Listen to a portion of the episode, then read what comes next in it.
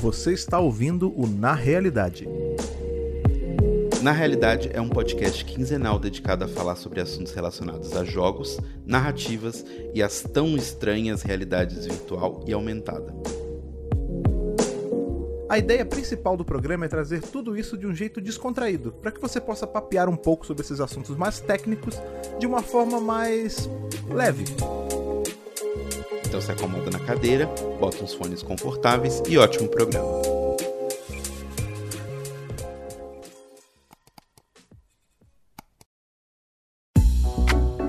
Bem-vindos a mais uma edição do Na Realidade.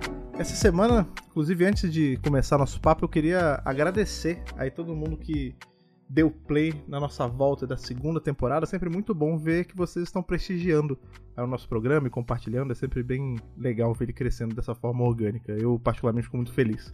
Como vocês já sabem, eu sou o Fred, host aqui do Na Realidade e Community Manager aqui da Árvore. Hoje, nessa semana aqui Na Realidade, a gente resolveu trazer alguém de dentro de casa para falar sobre como é trabalhar com o mercado de jogos no Brasil. Veja, uma coisa que a gente fala muito indiretamente aqui no Na Realidade e nunca parou para conversar sobre isso necessariamente, né? Essa semana a gente tem nosso CTE, Rodrigo Terra, para abrilhantar aqui Na Realidade. E aí, gente, tudo certo? Estamos aqui no nosso Na Realidade pela primeira vez. É isso, cara. Eu, eu, o Terra é um cara, assim como eu, que gosta muito de falar. Eu jurava que eu já tinha feito algum convite, alguma coisa pra gente pro Terra participar, e não. Aí eu falei, ah, não, vou resolver isso logo, porque ainda mais no assunto tão legal, né, cara? Que é falar sobre Primeiro que é uma coisa que você entende muito. Segundo que é uma coisa que perguntam muito pra gente. Sempre que você fala que trabalha com jogo, alguém pergunta assim: Ah, mas como é que é trabalhar com isso no Brasil? Porque é grande lá fora, né? E na verdade é grande lá fora, óbvio, né? Mas também é gigante aqui dentro, né? É, aqui no Brasil, na verdade, a gente tá crescendo muito, né? Ao longo dos anos a gente teve um, nossa, um boom, na verdade, né? É, saiu uma pesquisa é, do ano passado, né, é, pela Abra Games e pelo programa é, Brasil Games, né, junto com a Apex Brasil. É, foi o primeiro mapeamento de indústria, né? Antes tinha censos tal, e, e ano passado foi feito o primeiro mapeamento, assim, de forma contínua. E aí foi detectado que em 2018 a gente tinha aí mais de, uh, um pouco mais de 300 estúdios no, no, no, país e em 2022 já eram mais de mil, né?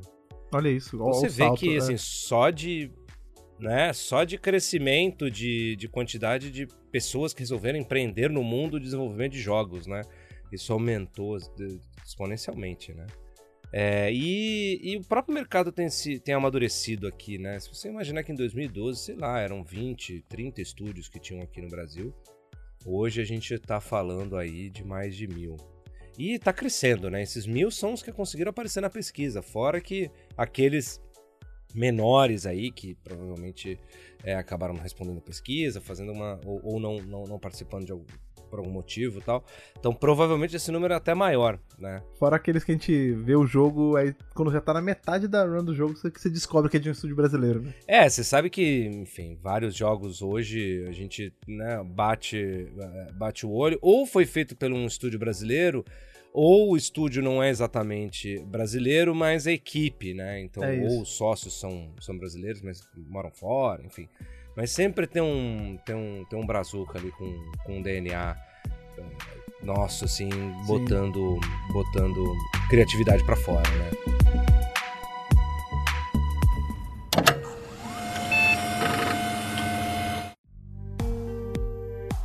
Seguindo aí do que a gente estava falando na abertura, é, antes de, de até puxar outra coisa que eu ia perguntar, mas é interessante isso mesmo, né? Que a gente fala muito sobre a, o, o Brasil no mercado de games, como é ser brasileiro, é, né, estúdios brasileiros, mas a real é que cada dia que passa as coisas vão se tornando mais globais, né? Por exemplo, aqui na Árvore mesmo. A gente tá, né, o escritório que a gente tem em São Paulo, mas tem gente no mundo todo, trabalhando no Brasil todo. Então isso também foi uma coisa que eu acho que ajudou a ter esse boom de, de estúdios brasileiros, né? Porque às vezes é só o start que precisou ser aqui, mas ele tá. Primeiro que é bom, porque a pessoa não se limita só nesse eixo de Rio-São Paulo, né? Pode pegar gente de tudo que é lugar do Brasil para trabalhar para empresa em qualquer canto que ela esteja.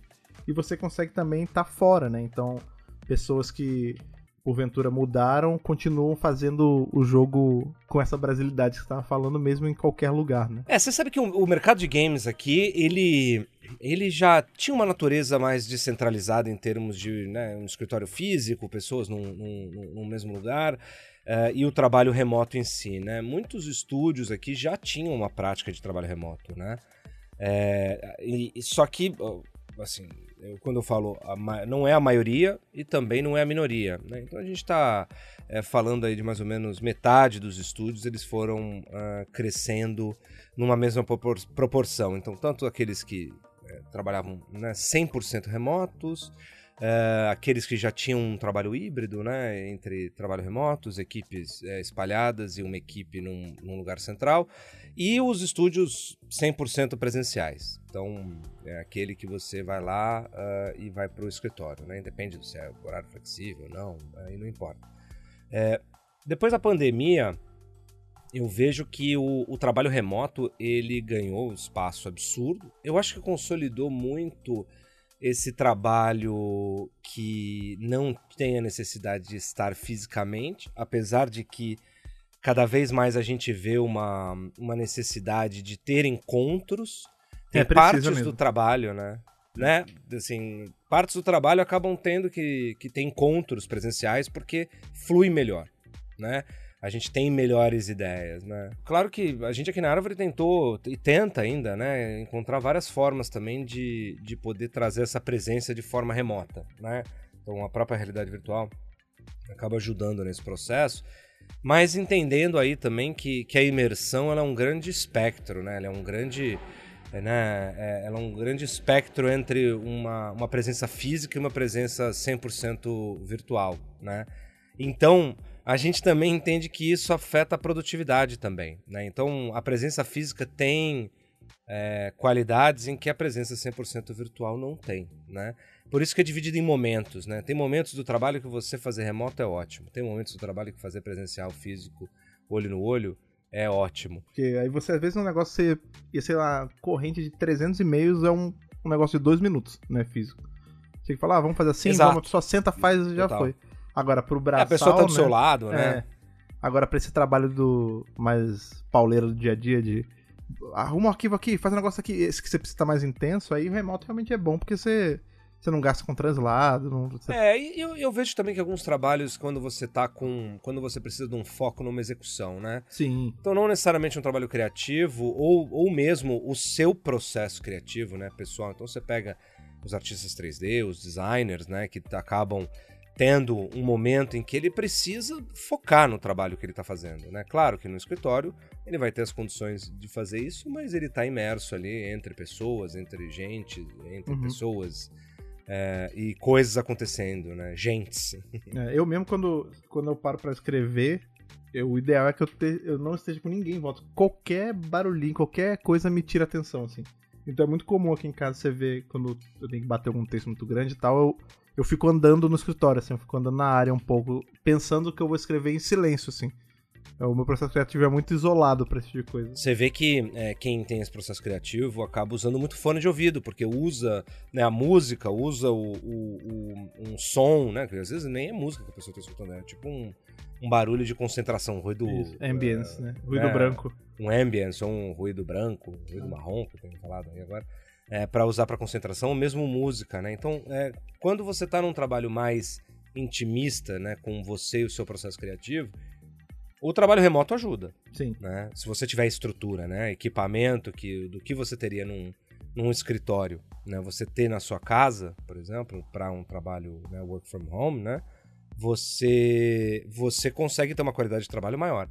Mas aquela troca criativa não acontece de uma forma como acontece no presencial, né? Sim. É, essa, a, gente tenta, a gente tenta chegar num meio do caminho em que é, como você pode fazer essa troca criativa em ambientes virtuais, né? Então a gente usa o Horizon, né, por exemplo, para prototipar é, ideias, para prototipar, enfim, conceitos, para a gente ver o que, que, para de pé e o que não para de pé. O Horizon, né, da, da Meta acaba sendo, por exemplo, uma ferramenta interessante para juntar a turma de uma forma remota, né? Sim. Mas mesmo assim, a gente sabe que existe ainda momentos de projeto e momentos de troca de ideia, que não é só esse do, pô, o cara do meu lado resolve uma coisa, mas é que o, o, presencial também acaba sendo muito importante. Por isso que eu falo como espectro, né? Sim. A gente fala, cara, a realidade estendida é um espectro, né? Vai do, do físico ao, ao, ao futuro da Matrix. Mas o, o, o processo produtivo para a gente fazer nossos jogos também passa por aí. Sim. Né? Total. Então acho que o melhor aproveitamento que a gente vai ter aí no, no futuro é quando a gente souber de fato ajustar e, e fazer aquele fine tune, né? Entre que momentos presenciais, que momentos remotos e que momentos híbridos, onde cada coisa pode funcionar melhor, sabe? É, isso é muito então, novo, fine tune né? pra todo mundo ainda. Vai rolar, né? É, eventualmente, a gente já tá bem mais tunado, assim, já tá bem mais afinado em relação a quando estourou tudo isso com a pandemia, que teve que ser meio que na pressa, todo mundo ficando em casa. Hoje em dia eu acho que a gente tende a, a ter um, né, esse ajuste melhor, assim, com o passar do tempo. É, o, o, negócio, o negócio é assim, né? A gente tem que conseguir eliminar, por exemplo, o puta, é, o que seria aquela conversa de corredor no cafezinho que resolveria uma semana de trabalho. Hoje você tem que marcar uma, uma reunião. Não é tão simples né? mais. Tem que é. ligar, tem que, tem que mandar um e-mail, ver se tá livre, não tá livre, não sei o quê. E ao mesmo, né? Então algumas coisas, né, da rotina corporativa, né? Que, que acontece em qualquer negócio, é, às vezes o, o, corredor, o cafezinho, o estar do lado é, ajudam. E também trabalhos criativos são influenciados por esse tipo de rotina também. Né? Então a gente tem que. É, o que eu falo do fine tune é a gente melhorou horrores, né? Imagina. Deu a pandemia, a gente trabalha com realidade virtual, realidade é, mista, realidade é, aumentada, que depende do um, desenvolvedor, né? O artista, o desenvolvedor, todo mundo depende de um espaço físico, né? Pois Porque é, né? não é diferente você trabalhar num jogo de tela, né? Então a gente teve um, um. a gente passou por, um, por um, alguns meses aí martelando é, a forma como a gente ia tentar se resolver de, de trabalho 100% remoto. Eu acho que a gente chegou no meio do caminho e hoje a gente acha que tá bem. Mas o, a gente precisa fazer um fine tune. E esse fine tune, assim, é só com a prática. Não tem Sim. jeito. É só fazendo, é só vivendo um dia após o outro, aprendendo e botando para dentro depois em, em, em processos, né? Exato. Agora, só vou propor um exercício. Assim, vamos, vamos voltar pro passado. Eu quero que você entre. Se comunique com o Terra de muitos anos atrás e conta um pouco da sua história pessoal e contar pra gente como foi esse clique que você teve para trabalhar com o jogo. É, eu, eu sou radialista de, de, de, formação, né? Comunicação social com ênfase rádio e TV. Pô, então mais um motivo pra você estar é. tá aqui gravando. Eu não, não, não sabia é, disso, né? que maneiro. É, pois é. Mas, é, mas lembra-se que radialista não quer dizer que trabalha no rádio. Sim, só. sim. Radialista quer dizer que trabalha com radiodifusão. Eu sempre tinha que explicar isso para todo mundo. É, tem TV fala também. assim, pô, então, mas em que rádio que você trabalha? Eu falo assim, olha, hoje em dia eu trabalho em produtora, não é. trabalho em rádio, né? Nem no microfone. É, mas é, era bem engraçado. Então, eu sempre, tra... enfim, sou formado em comunicação, tenho pós em, em administração de empresas também. É, e eu sempre trabalhei num limiar entre tecnologia, criação de conteúdo audiovisual, multiplataforma, tentando buscar também um entendimento sobre o que, que é propriedade intelectual, né, os mundos e os universos, né, é, que a cultura pop né, e, e, o mundo geek acaba fazendo um uso uh, gigantesco, né, é, do, desse entendimento sobre é, universos né, de histórias, né, galáxias de narrativas, né, uhum. também já foi chamado. É, e eu, isso sempre me interessou. E esse limiar entre tecnologia, ou seja, novas mídias, né, novas plataformas, novas formas é, da gente contar é, grandes histórias. Né? Então minha carreira acabou sendo, no começo, muito drivada por essa curiosidade, esse interesse. E eu sempre fui interesse também de backstage, sabe? Sempre. Eu comecei na carreira em televisão, mas eu não comecei na produção. Eu comecei na, na antiga Operações, né? Que era. Você Cabo Man mesmo. Você uhum. fiz estágio como, como assistente de câmera, como assistente de iluminação, como assistente de, de, um, de vídeo. E aí depois eu fui pra produção. Isso foi ótimo pra minha carreira, porque eu consegui. É, na hora que você chega na produção, você sabe exatamente o que você tem que pedir para quem e aonde, né? Para você poder realizar ali a gravação de um programa, porque você já viveu a parte técnica, né? E isso comecei, eu comecei também a, a em determinado momento, as, en, as engines, né, estavam começando a surgir, comecei a xeretar na Unity lá atrás também. Não manjava nada, não entendia nada, falei, pô, mas isso aqui é uma ferramenta que pode ser muito útil no futuro, né? Sempre também mexi com, com softwares de edição, uh, e depois em determinado momento uh, o mexer com software de edição também virou uma parte da minha profissão, né? Acabava uh, editando muito conteúdo corporativo e etc. Né? E depois eu migrei para direção, né? Direção é, de conteúdo, né? Trabalhei muito com, com variedades, né? O, o, formato variedades, é o formato que tudo que não é ficção Sim. na televisão, né? Então, variedades. E, e eu sempre tentando... Tá, mas como é que a gente pode contar essa, isso aqui sem ser só, só em um episódio né, é, que vai ao ar na televisão? Como é que a gente pode colocar isso e ter uma vida é, nas redes sociais? Como é que a gente pode colocar isso e ter uma vida extra em canais de vídeo, no YouTube?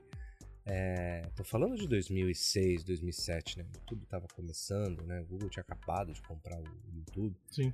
É, então essa, essa noção, o Netflix ainda estava começando, né? É, ganhando tração, então o streaming era um, né, o problema do vídeo ainda sobre a internet tinha muito desafio ainda. Inclusive nessa é, época era engraçado a... que qualidade de YouTube era sinônimo de coisa ruim, né? Porque ele fazia, Exato. acho que era 240p, 360p e Aí quando queria zoar, você falava a qualidade de YouTube. Isso marcou, né, Fred? É. Isso marcou a qualidade de conteúdo. Isso marcou a, a, precificação de conteúdo. Porque é se você começava a oferecer conteúdo pra web, fala, ah, é webzode, puta, então. É, hum, tudo 240p. Vale nada, entendeu? Borrado. Vou pagar 10 reais pra você fazer. Entendeu? Velho, hoje em dia. Ou você... faz de graça. É, hoje em dia tem vídeo em 4K, 60 frames do, Não, do e, YouTube. Na verdade, acabou a, a, a diferenciação. É, é, porque antes falava que porque a internet era. É, no vídeo pela internet era uma coisa é, menor. Né? A televisão Sim. e o cinema era uma coisa maior. Hoje não tem esse tamanho. Pelo contrário, né? depois da pandemia, então, o, o conteúdo pela internet tem. É, não tem mais diferenciação. Né? Então, o que se gasta para fazer um episódio de televisão, não importa se, é, se ele está indo pelo ar ou se ele está para um serviço de streaming. Né? Ele vai ser investido igual, né? Esse tipo de mudança de paradigma tecnológico, social e, e, e, formatos, né, consumo de formatos de entretenimento e mídia, que sempre me cativaram, sabe? E isso aconteceu, é, eu sempre fui gamer, né, sempre joguei, desde o Atari 2600, é, depois é, fui jogando algumas, algumas até enfim, plataformas anteriores ao 2600, mas eu começo de fato minha vida gamer com 2600. É, teve um hiato aí que eu desencanei de console, mandei tudo a merda depois do, do, do, Mega Drive. Eu sempre fui Team Mega Drive, nunca fui um. cegueiro, sempre foi cegueiro. É, eu sempre fui cegueiro, não, eu não tenho vergonha de admitir. Meu mascote é o Sonic, não é o Mario, então não tenho vergonha de admitir isso. E pelo contrário. Então, depois do Mega Drive, eu não fiz nem a minha jornada pelo, pelo Saturn. Não, depois do Sega CD, inclusive, é, que foi a única coisa que eu joguei no Sega CD, é, foi o Sonic CD, porque depois é, nada me, me, chamou a atenção, né? É, e eu achava incrível, né? Porque o Sega CD, o Sonic CD, tinha uma animação, né? Então, tipo, uma abertura que, meu, tinham colocado um anime ali dentro, né? De, de abertura do Sonic. Assim, eu falei, puta, revolução é, dos jogos aqui, né? Uma mistura de linguagens acontecendo aqui, porque ainda era pixel, né? Ainda era pixel art. É, era, não dava nem pra chamar que era pixel art, né? Era o que dava para é. fazer ainda, na época em termos de gráficos, né? Então, é, e aí depois eu fui para PC. Aí depois eu saí dos consoles, eu voltei para console quando foi lançado o PS3. Nossa, teve, e aí, foi um espaço mesmo. É, não, foi um bom, foi um bom espaço. Eu sempre depois só joguei PC, só joguei PC, só joguei PC e voltei para os consoles, e aí, aí é, entre consoles e PC, no lançamento do, do PS3. Eu peguei no lançamento e tal, e aí depois nunca mais é, larguei, né? É, e aí fiquei também jogando, enfim, um jogador de, um jogador de console. E tudo isso na minha, na, na, no paralelo aí, desenvolvendo a minha carreira na área de, de, de, comunicação. E aí, quando chegou 2014, eu tive contato com o primeiro DK1 do, ah, do Rift. Sim, sim sabe? É, e aí esse contato me fez a, primeiro explodir a cabeça, né? Falei, uau, puta, isso aqui vai ser a revolução do milênio aqui, porque é, é a junção. Eu já estava trabalhando com projetos transmídia, né? Tava trabalhando dentro dessa área e já estava. E aí eu falei, cara, isso aqui tem tudo.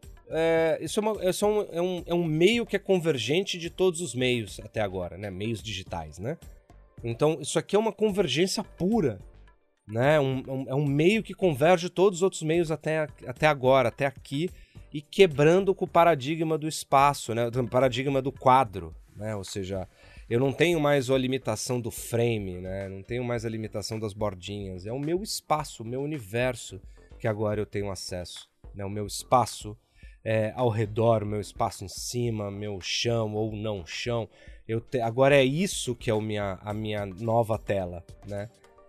Então isso explodiu minha cabeça. Né? Aí eu falei, bom, é, estava trabalhando sempre com multiplataforma, falei, ixi, acho que agora vou ter que debandar para um lado de uma plataforma só, que vai ser essa aqui. E aí eu comecei a trabalhar com, com isso, que estudei pra caramba, comecei em eventos fora, é, acompanhando o desenvolvimento. É, não sou desenvolvedor, né? Não, eu não programo, apesar de, de, de conseguir é, minimamente fazer uma discussão, um acompanhamento de discussão é, sobre código. É, não é a minha área de, de expertise. É, mas eu fui estudar um pouco, né, para entender assim quais eram as dificuldades de implantação, as dificuldades de fazer um, um projeto em realidade virtual, o que, que, tinha que fazer, qual que era a diferença disso para um para jogo, né? Eu nunca tinha trabalhado com games é, profissionalmente, né? Então, assim, dá para fazer jogo com isso, dá para fazer outro tipo de conteúdo, dá para fazer narrativa com isso.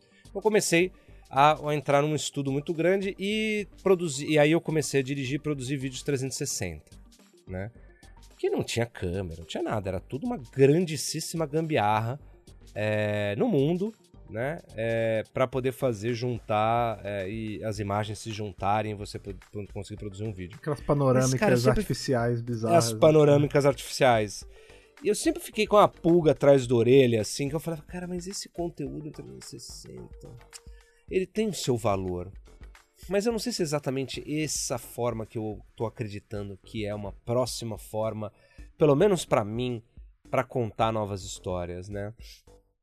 E, e aí eu já estudava bastante real time, né? É, e falei, bom, eu acho que eu acredito que o conteúdo tem que ser real time mesmo. Aí 2014, 2015, e aí encontrei, reencontrei o Ricardo, que é amigo meu de faculdade, né? O Ricardo Justo, nosso, nosso meu co-founder e sócio também nosso da Árvore, nosso CEO. E encontramos, se encontramos num evento, nos encontramos num evento né, de televisão, porque ele estava na. na é, ele tava, trabalhava como diretor de inovação na Record na época. A gente se reencontrou, só que ele estava pesquisando muito também realidade virtual, estava tentando emplacar projetos de realidade virtual tal. E, e, e, ele também não, não, reconhecia, ele reconhecia que talvez não tinha, não estava tendo tanto espaço para trabalhar com isso, ele estava apaixonado também. E aí de lá para cá o resto é história. A gente juntou com com o Eduardo depois, que é o nosso é, terceiro co-founder, e resolvemos criar uma empresa de, de realidade virtual. Mas a gente sabia hum, que ia trabalhar com um espectro é, de é, formatos, né? Então, games e buscar expandir e o que hoje a gente chama de narrativa interativa e imersiva, né? Buscar expandir o espectro do que é possível a gente fazer com o meio, né? Então esse sempre foi o drive da árvore, né? Um drive também de, de experimentação e de, dessa experimentação poder chegar em, em, produtos incríveis, né? Que hoje são os nossos jogos, né? Hoje são os nossos, o que a gente faz hoje na, na, na empresa.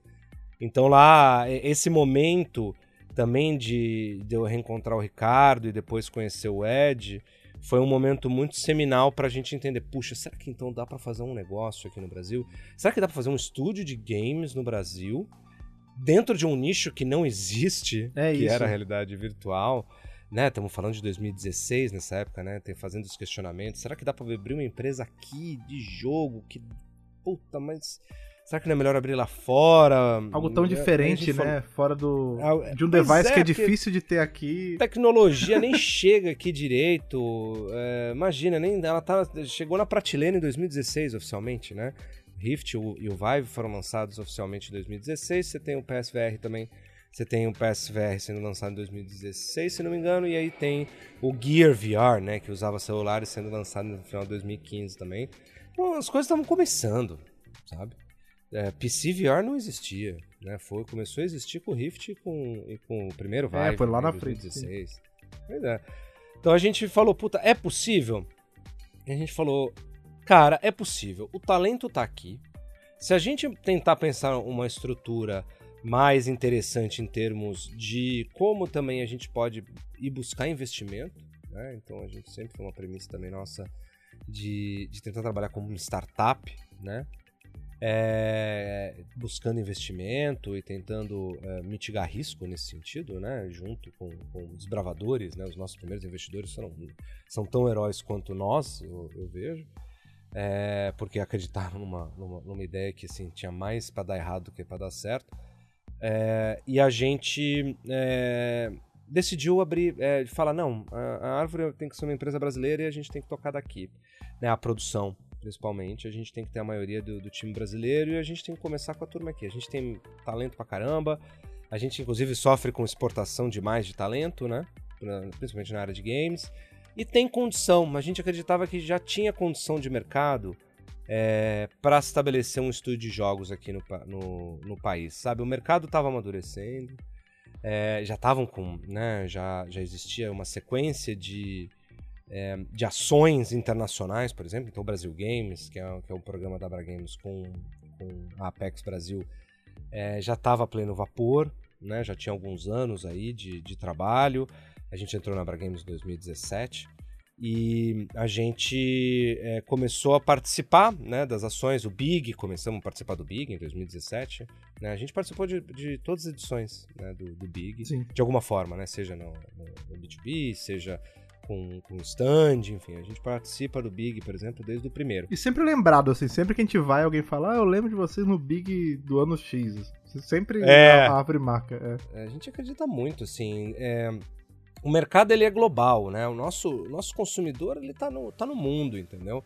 O Brasil ainda está é, crescendo aos pouquinhos, né? Está crescendo aqui porque não tem ainda hardware oficialmente sendo distribuído aqui, não tem uma estratégia dos grandes players aí para cá, para a região ainda. Só que olhar para o mundo não significa também a gente trabalhar aqui o nosso país, né, como sendo fonte do, de inspiração para os nossos jogos e para as nossas narrativas, como também nosso, uh, o nosso lugar é que a gente encontra os melhores talentos. Né? E a gente aposta muito nos, nos talentos é, brasileiros Sim, né, acaba, que estão por aqui. Acaba que o jogo ele vira meio que um cartão postal do que é o, o Brasil lá para fora um pouco, né? Eu tiro muito pelo The Line, porque o The Line ele é toda uma ode a São Paulo antiga, né? Então você tem as estruturas, os prédios, o, a música. E aí quando você pega uma pessoa, um americano, um europeu, qualquer, enfim, para jogar, ele vê um pouco desse Brasil que sai do, desse padrão de Brasil que a mídia exporta o tempo todo, que é só é só samba, é só futebol, é só não, tipo, tem outras coisas também de brasilidade que pode estar no resto do mundo. É, dentro de jogo, dentro de. Hoje em dia, cada dia que passa, a gente vai vendo mais estúdios apostando nisso, né? Não, com certeza, sim. Eu acho que a contribuição que a gente fez com o The Line, mesmo com o Pix 89, que tem Também. uma universalidade, é uma história que não se passa exatamente. É, não se passa né, no, no, no, Brasil, mas ela traz uma riqueza, assim, um elemento né, que uhum. somente como a Ana Ribeiro, assim, completamente criativa e, e altamente brasileira, podia levar pro, pro, pro Pixel e pra franquia, né? É, então acho que tem, e, e, o próprio The Line, com, com a direção do, do Laga, do Ricardo Laganaro, é, tanto né, nessa jornada, a curiosidade né, é, é, que assim que a gente estabeleceu a empresa e fez a primeira, o primeiro time de árvore, né, lá em 2017, é, quando em junho a gente sacramenta né, esse time aí de 11 primeiros, é, 11 primeiras folhas, né? Founding Fathers da... É, eles... É, logo na sequência, é, a Ana Ribeiro e o Ricardo Laganaro entraram como nossos sócios também. Né? Entraram como sócios mesmo da árvore, apostando na árvore também como sendo um lugar para também eles é, é, construírem né, o que, que seria a visão de games da árvore, né? O que, que eles poderiam, é, no caso da Ana Ribeiro e a visão do Lago, do que, que ele poderia também construir é, para a gente avançar em termos de, narra de criatividade narrativa, né? É, e foi muito legal. Eles entraram como sócio. A árvore ela é definida também por conta do, do desse, desse trabalho da Ana e do, e do Laga dentro, da, dentro, dentro do estúdio. Então, é, é, muito importante a participação deles já desde o começo, né? Então, assim, a árvore tinha seis meses, né? Quando eles entraram, não dá nem para é, diferenciar muito o antes e o depois. É, a gente, né? É muito seminal a presença deles também dentro, da, dentro do estúdio, né? E a marca que eles têm dentro do estúdio. E com isso a gente leva uma, uma brasilidade para fora que eu acho que é muito que é muito importante. Né? Mas outros jogos também estão fazendo isso de uma forma muito bacana. Então, por exemplo, o Long Hat com, com o Dandara, por exemplo. Sim. Eu acho maravilhoso esse jogo. Sim. É muito bom mesmo. A hora que você tem que, né? A hora que você tem que encontrar um, um, um abapuru ali no meio, que não é exatamente um abapuru, mas, você, mas todo é brasileiro sabe é. que aquilo ali. Sim. É, todo brasileiro sabe que aquilo ali é um abapuru. É, é muito. Acho que tem detalhes e sutilezas que ah. fazem com que o jogo seja universal, Sim. né? Todo mundo no mundo inteiro vai jogar e vai entender. Mas ao mesmo tempo você traz essa riqueza cultural que todo mundo também faz, né? A Coreia do Sul faz isso há muito tempo já, né? Hoje, muito tempo. E muito bem nessa, nessa questão de exportação cultural. Isso que eles nem né, é, trabalham histórias universais, mas com um DNA tão coreano é, que, que agora caiu no gosto global. Né? Então por que, que a gente não apresenta um Brasil diferente sem ser só os clichês que todo mundo conhece? É, o, o né? fora do clichê sol, salta muito. Um exemplo que eu gosto muito é o Chroma Squad na, da Behold. Tipo, ele é, ele é uma homenagem a, a, né, a Tokusatsu, a essas séries de ação japonesa, que é um negócio que é uhum. muito, muito, muito forte aqui no Brasil. E o jogo é maravilhoso. Você vai jogando, e quando. Depois que eu descobri que ele era brasileiro, falo, aí me deslocou assim. Eu falei, ah, putz, faz sentido agora. Isso aqui parecer tão uma rua do Brasil. Isso aqui parecer tanto coisas que a comunidade de fãs disso no Brasil comenta. Então, assim, é isso, é mostrar todo o espectro do país pro mundo todo, né? Percebe que é muito. É, o Chrome Squad é muito legal porque é, é tokusatsu, é. Enfim, um gênero que foi, né? Uma grande profusão aí no, no, no mundo todo.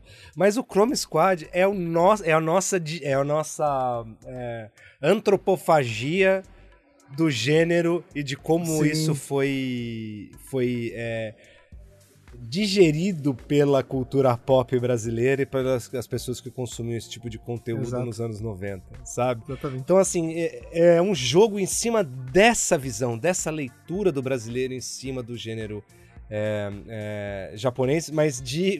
de, de e, e, outra, é de você gravar, né? Um, é, você um, gravar com amigos num, num, estúdio de fundo. Até isso, né? Quando... de fundo. Que isso, cara, assim. Então, eu acho que tem essa eu gosto muito da palavra antropofagia, porque aí você fala, mas aí a arte moderna, cara, mas é, a nossa.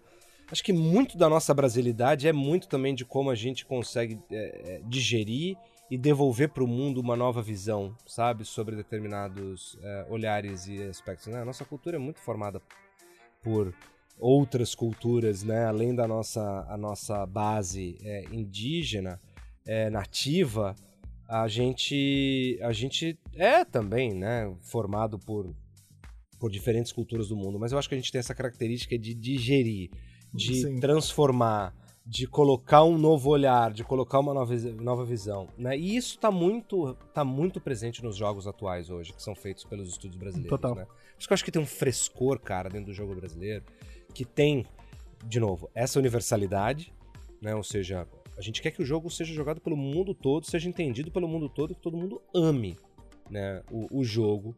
É, e que não precisa ser um especialista em cultura brasileira para poder entender, nem em português, nem nada. Ao mesmo tempo, a gente transfere essa brasilidade para dentro da gameplay, numa, numa gameplay mais criativa, misturando, enfim, coisas que só um brasileiro poderia inventar, é, com arte, né, vinda também muito da nossa bagagem cultural, com a parte é, é, de composição musical e mesmo desenho sonoro. É, a gente trabalha, a gente consegue imprimir uma brasilidade é, aí, sabe? E isso faz com que o jogo fique muito original. Ou seja, pode até ser um gênero super batido, né, um gênero super antigo, mas feito por um brasileiro tem chance de ter uma originalidade e, e, poder fazer uma nova proposta. Né? Eu vejo isso pelo nosso Yuki, né? Nosso Yuki eu acho super original. Né? Você pega... Isso é uma, um valor, eu acho que tem. A gente tá falando de Brasil, né, o tempo todo, claro, mas isso é uma característica muito de indie games. Assim, tipo, acho que por, por a gente não estar tá atrelado a estúdios gigantescos, você tem mais liberdade criativa para apostar em, por exemplo, putz, e se a gente misturasse, tipo, dois gêneros que ninguém nunca nem tinha pensado em misturar, que é o Bullet Hell e o, e o Roguelike. Será que funciona? Se fosse num estúdio imenso, essa ideia seria massacrada e seria toda cortada até caber dentro de uma caixinha que já existia, né? Quando você tá falando dentro de um, de um indie game, né, de uma indie developer, você tem uma liberdade de, de aposta maior, né? O que você tava falando no, de quando a árvore começou, né? Que muita gente investiu nesse sonho, né? Nessa, nessa ideia que tinha tudo para dar errado, mas deu certo. E com os jogos também é, é. isso, né? É você se um, permitir. O movimento global, né, é. Fred, de, de, de, de indie games é um movimento já há muito tempo até consolidado, né? Sim. Você tem aí pelo menos 20 anos de um desenvolvimento aí de, do mercado indie, até por conta também da, das engines, né? Tipo, quando de repente você não tinha que mais gastar dinheiro para fazer uma engine, mas tinha uma Unity, um Unreal, ou enfim, uma Godot, eh, qualquer outra engine que fosse gratuita, pelo menos inicialmente, né, para você usar, você começou a criar um mercado que era off grandes é, empresas, porque só as grandes, os grandes estúdios, os grandes conglomerados tinha recurso para poder fazer sua própria engine, né? E, e, o mercado indie começa a explodir no mundo aí, não é? Não é uma, não é isso é nos últimos 20 anos, né? Só que nos últimos talvez é, 10 para menos, a gente tem um movimento ainda muito maior de originalidade. O mercado indie traz frescor. Muitos indies, né, acabam quando você tem um pouco mais de recurso, você acaba criando os triple I's, né?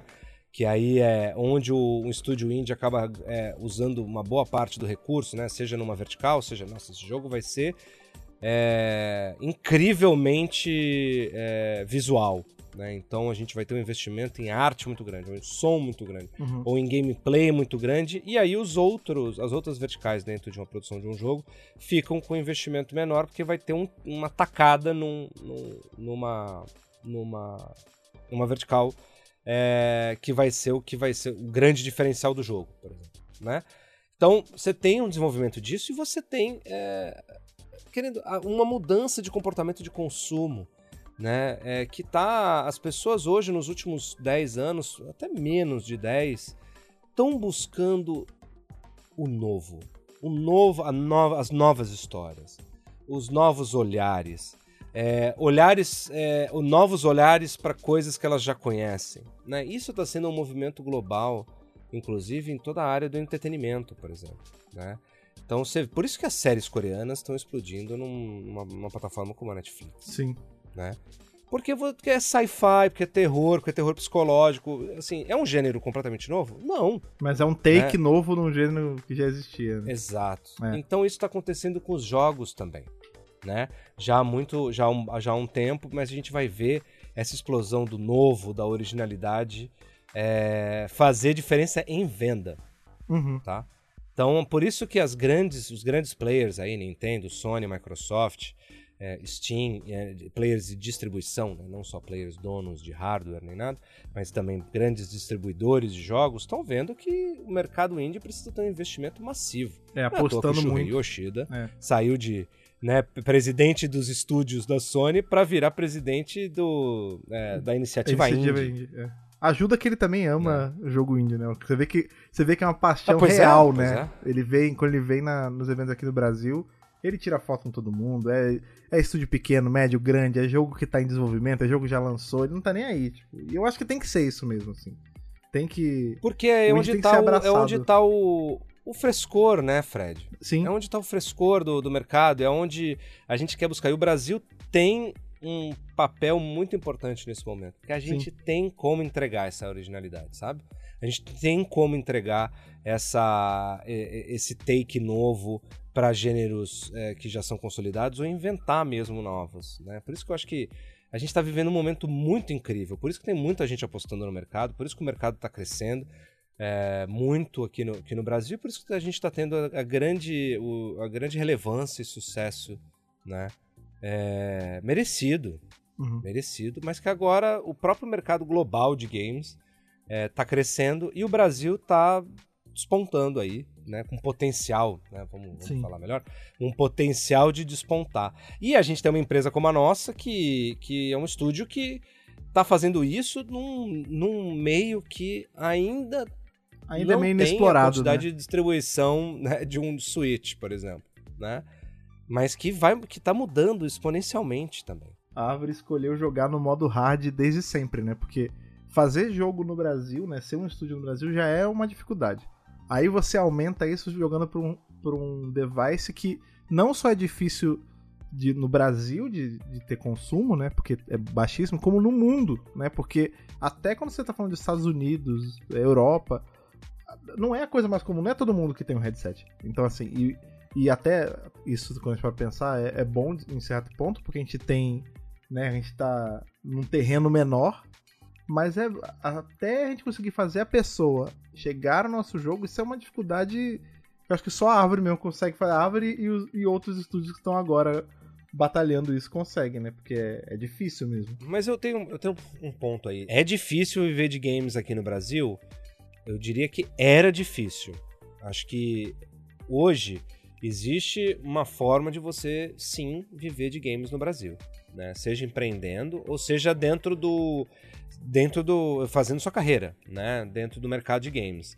Era difícil quando a gente começou a árvore lá atrás em 2016, Sim. 2017. Né? Hoje, 2023, a gente tem um outro cenário. Claro, não é, a gente nós não somos ainda os Estados Unidos, nem o Japão, nem a Coreia do Sul, nem França, nem a Alemanha, nem a Inglaterra e, e talvez Polônia. É, mas a gente está chegando lá. Sim. A gente, aos poucos, é, a gente a está chegando lá. Hoje a gente ainda é o décimo país produtor de jogos no mundo.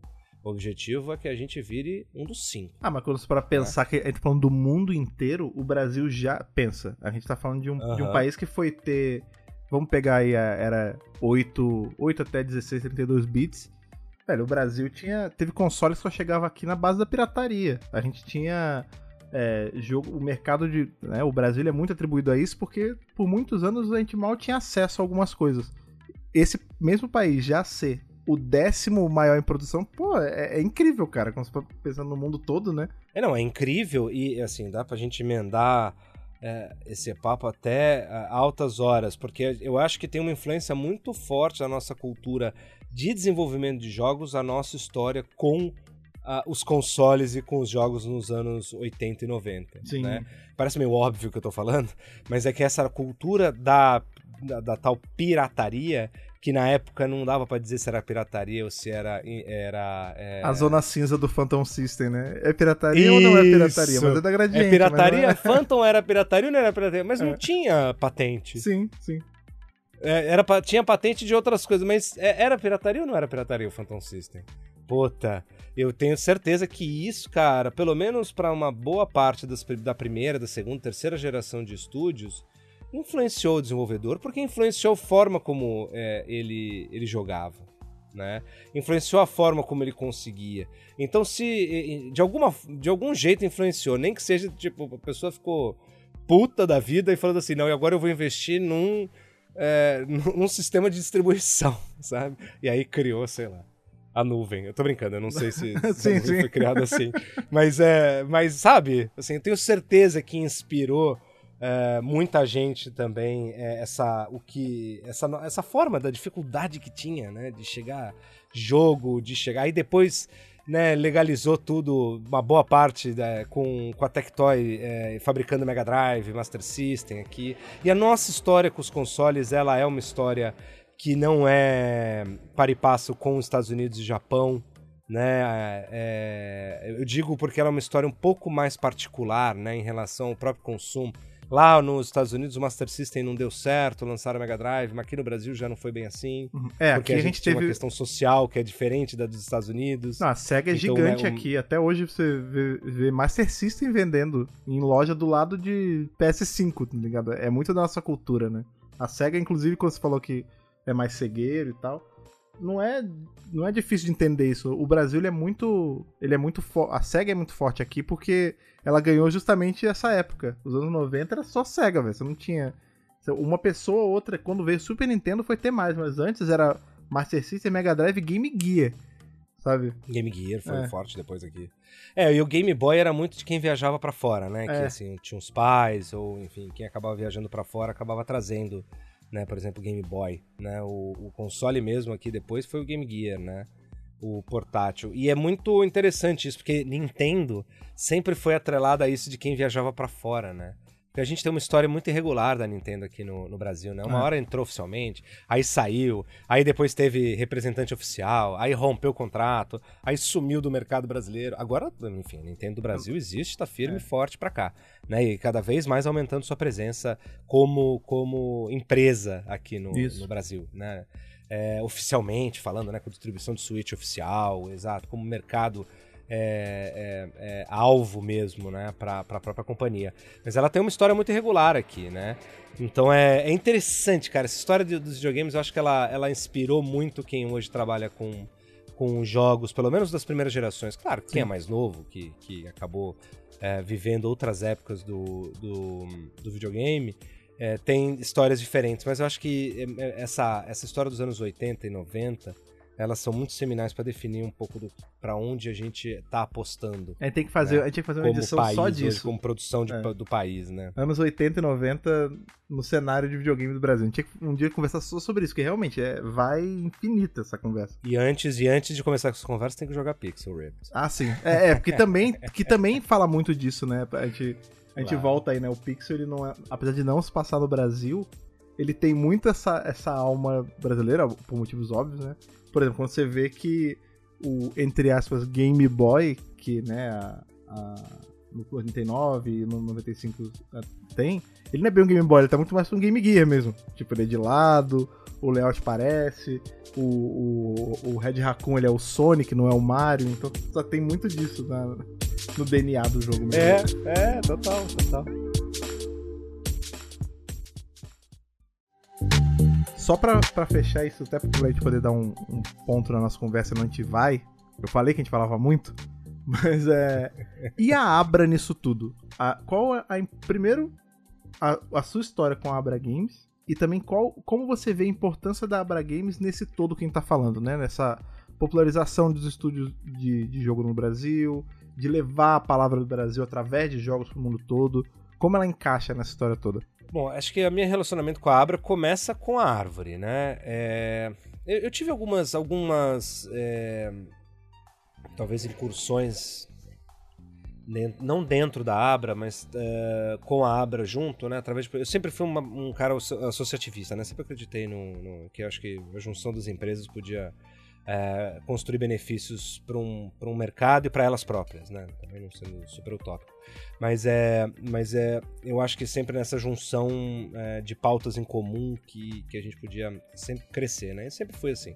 Não participei é, é, da Era Transmídia, que virou uma associação, era um grupo, virou associação. Sempre, depois, é, assim que a gente fundou a, a, a Árvore, logo na sequência a gente já era conhecido no mercado, né? De, é, no- nos nossos trabalhos anteriores, e aí a gente acabou juntando uma turma boa de outros desbravadores do VR, do XR, né? E aí começamos um grupo de conversas.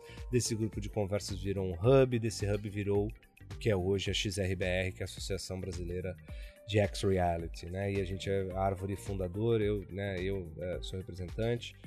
É, e tenho, tenho, sou membro ativo é, até hoje ali da. Né, já fui é, vice-presidente, agora estou no conselho. É, e como árvore, a gente também se associou à Abra Games em 2017, porque entendia que era um- uma forma da gente, primeiro, ter acesso ao programa de interna- internacionalização. Né? A gente sempre acreditou que a Árvore era um- uma empresa global, né? com sede no Brasil, mas uma empresa global. Então, para a gente poder cumprir isso, um- uma das eh, formas também era poder eh, participar das missões internacionais já desde, desde o começo. Né? 2017 a gente já tem, não participa de missões internacionais eh, do Brasil Games, né? Eh, ainda não. Participa do Big, participa de algumas, alguns encontros locais, mas eh, a gente faz a nossa própria eh, agenda internacional já em 2017. 2018 a gente já começa a participar dos eventos internacionais, eh, GDC, eh, principalmente, né? eh, no próprio Big. E aí eu começo a ter uma relação um pouco mais próxima, com, mas como associado. né, com, com, a, com, a, com a Abra Games. É, e aí, ao longo dos anos, eu comecei a ter uma, uma proximidade, comecei a conhecer todo o corpo diretivo, é, a gente viajava bastante, né? Começou a viajar bastante nos, é, nos eventos, se encontrar bastante nos eventos que eram organizados para cá. E aí, é, eu quando foi 2019, eu comecei a conversar com o presidente na época, que era o Sandro Manfredini, né, é, da Aquiles. É, a gente se encontrou no, na Game XP, na, no Rio de Janeiro. E a gente começou a conversar, enfim, comecei a perguntar como é que era, né, a, a associação e tal, e foi legal, né, foi uma boa conversa e tal. Falei, olha, conta comigo, se vocês precisarem, enfim, tô e aí eu comecei a participar de algumas reuniões é, como associado interessado, né? Na, na, na administração. Então, na parte de definição de estratégias, né, como associado né, de mercados-alvo para o pro programa Brasil Games, por exemplo. Né? Então, eu colocava bastante a questão dos eventos que eram importantes para a indústria de, de VR, né, de XR no caso.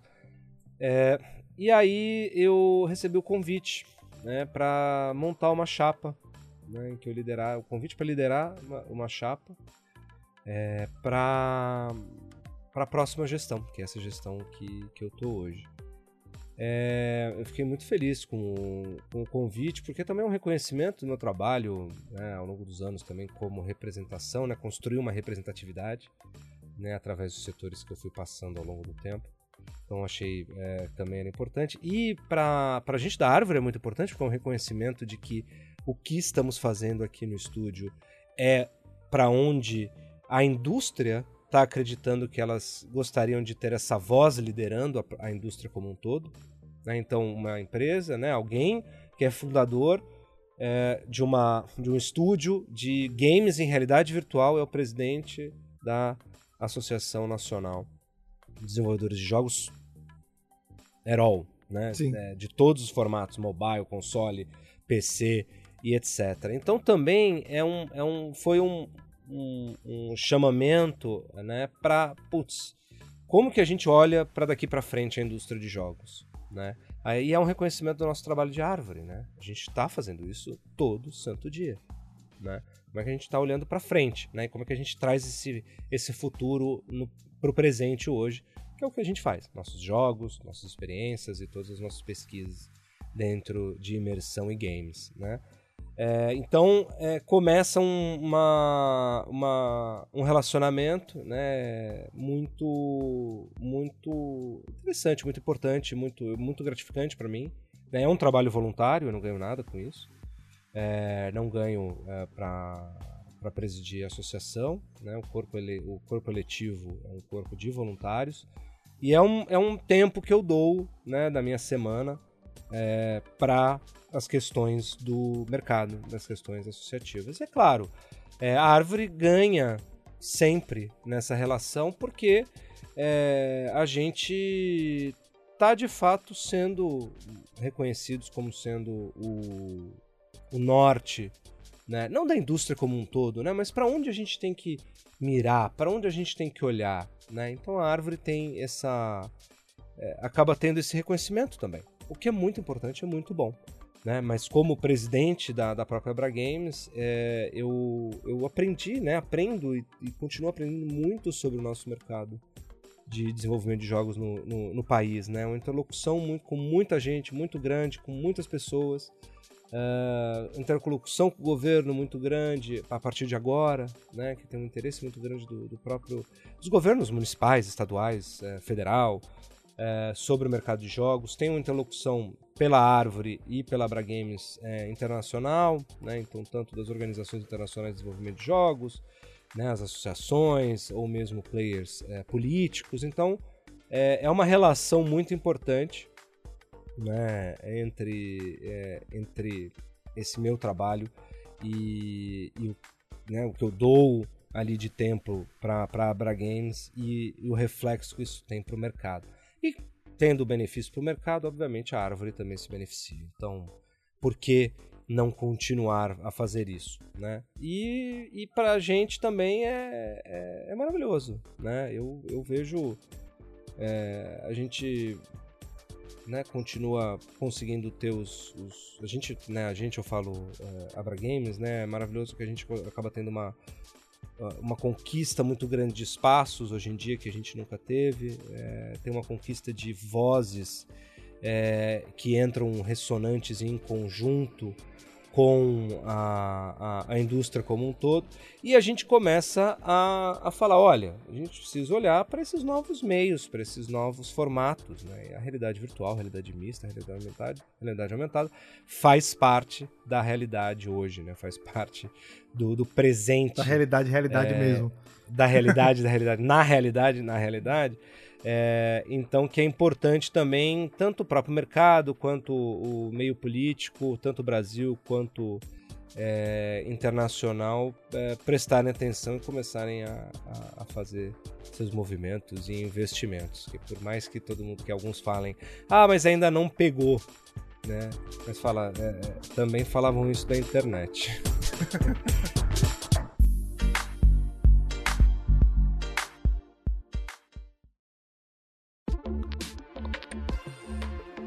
E agora, encerrando aí esse, esse nosso papo, que eu sinto que a gente vai ter que voltar aqui pra ter outro com Terra, para falar de toda essa parte de como era estar nesse, jogando quando tudo era mato nos anos 80 e 90, porque acho que precisa ter esse registrado em podcast, vai ser muito divertido mesmo. Mas enquanto esse dia não chega, encerramos aqui por hoje, sem não antes fazer o que já é tradição aqui, que é puxar aquela nossa dica cultural de fim de programa para você que está estudando na realidade poder consumir outras coisas até o próximo na realidade chegar. Então, Terra, por favor, qualquer coisa aí que você tenha lido, assistido, jogado, não precisa ter a ver com o tema, mas você queira indicar para os nossos ouvintes em casa. Provavelmente já devem ter jogado, mas eu recomendo fazer o, o, o jogo inteiro, que é o Cult of the Lamb. Ah, então, muito bom. Uma dica de jogo. Muito bom.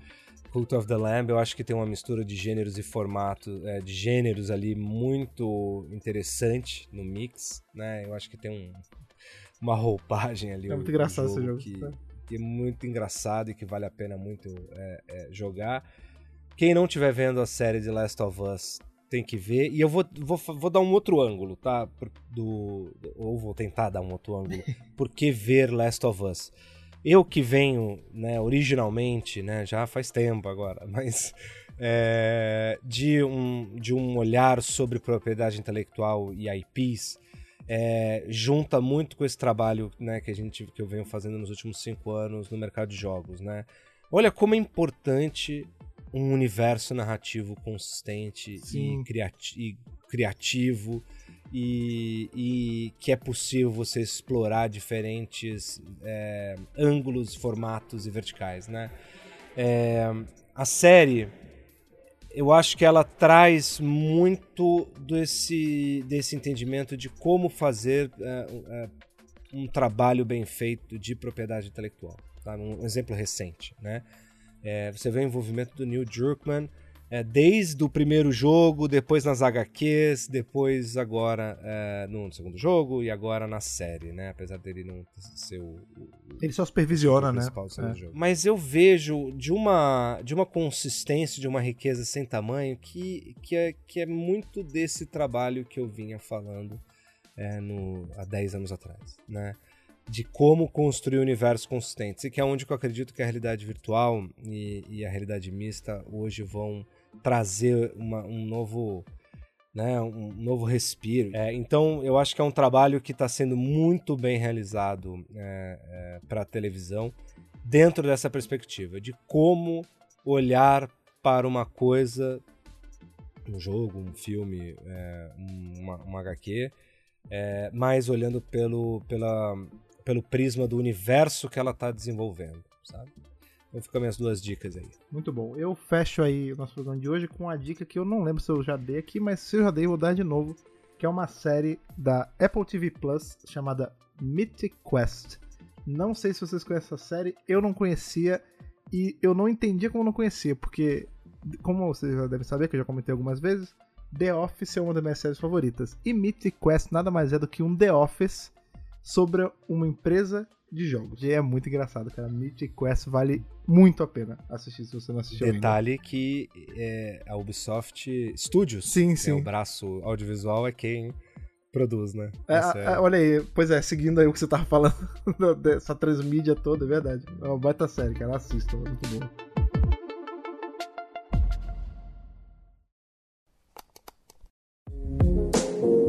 Você ouviu o Na Realidade.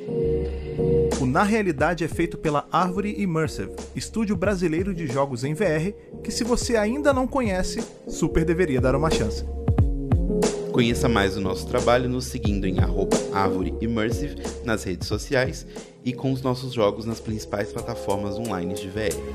Você encontra todos esses links em linktree.com barra Árvore Immersive ou clicando no link da descrição desse programa. Não se esqueça também de assinar o nosso feed em anchor.fm barra na realidade. Aquele abraço e até o próximo programa.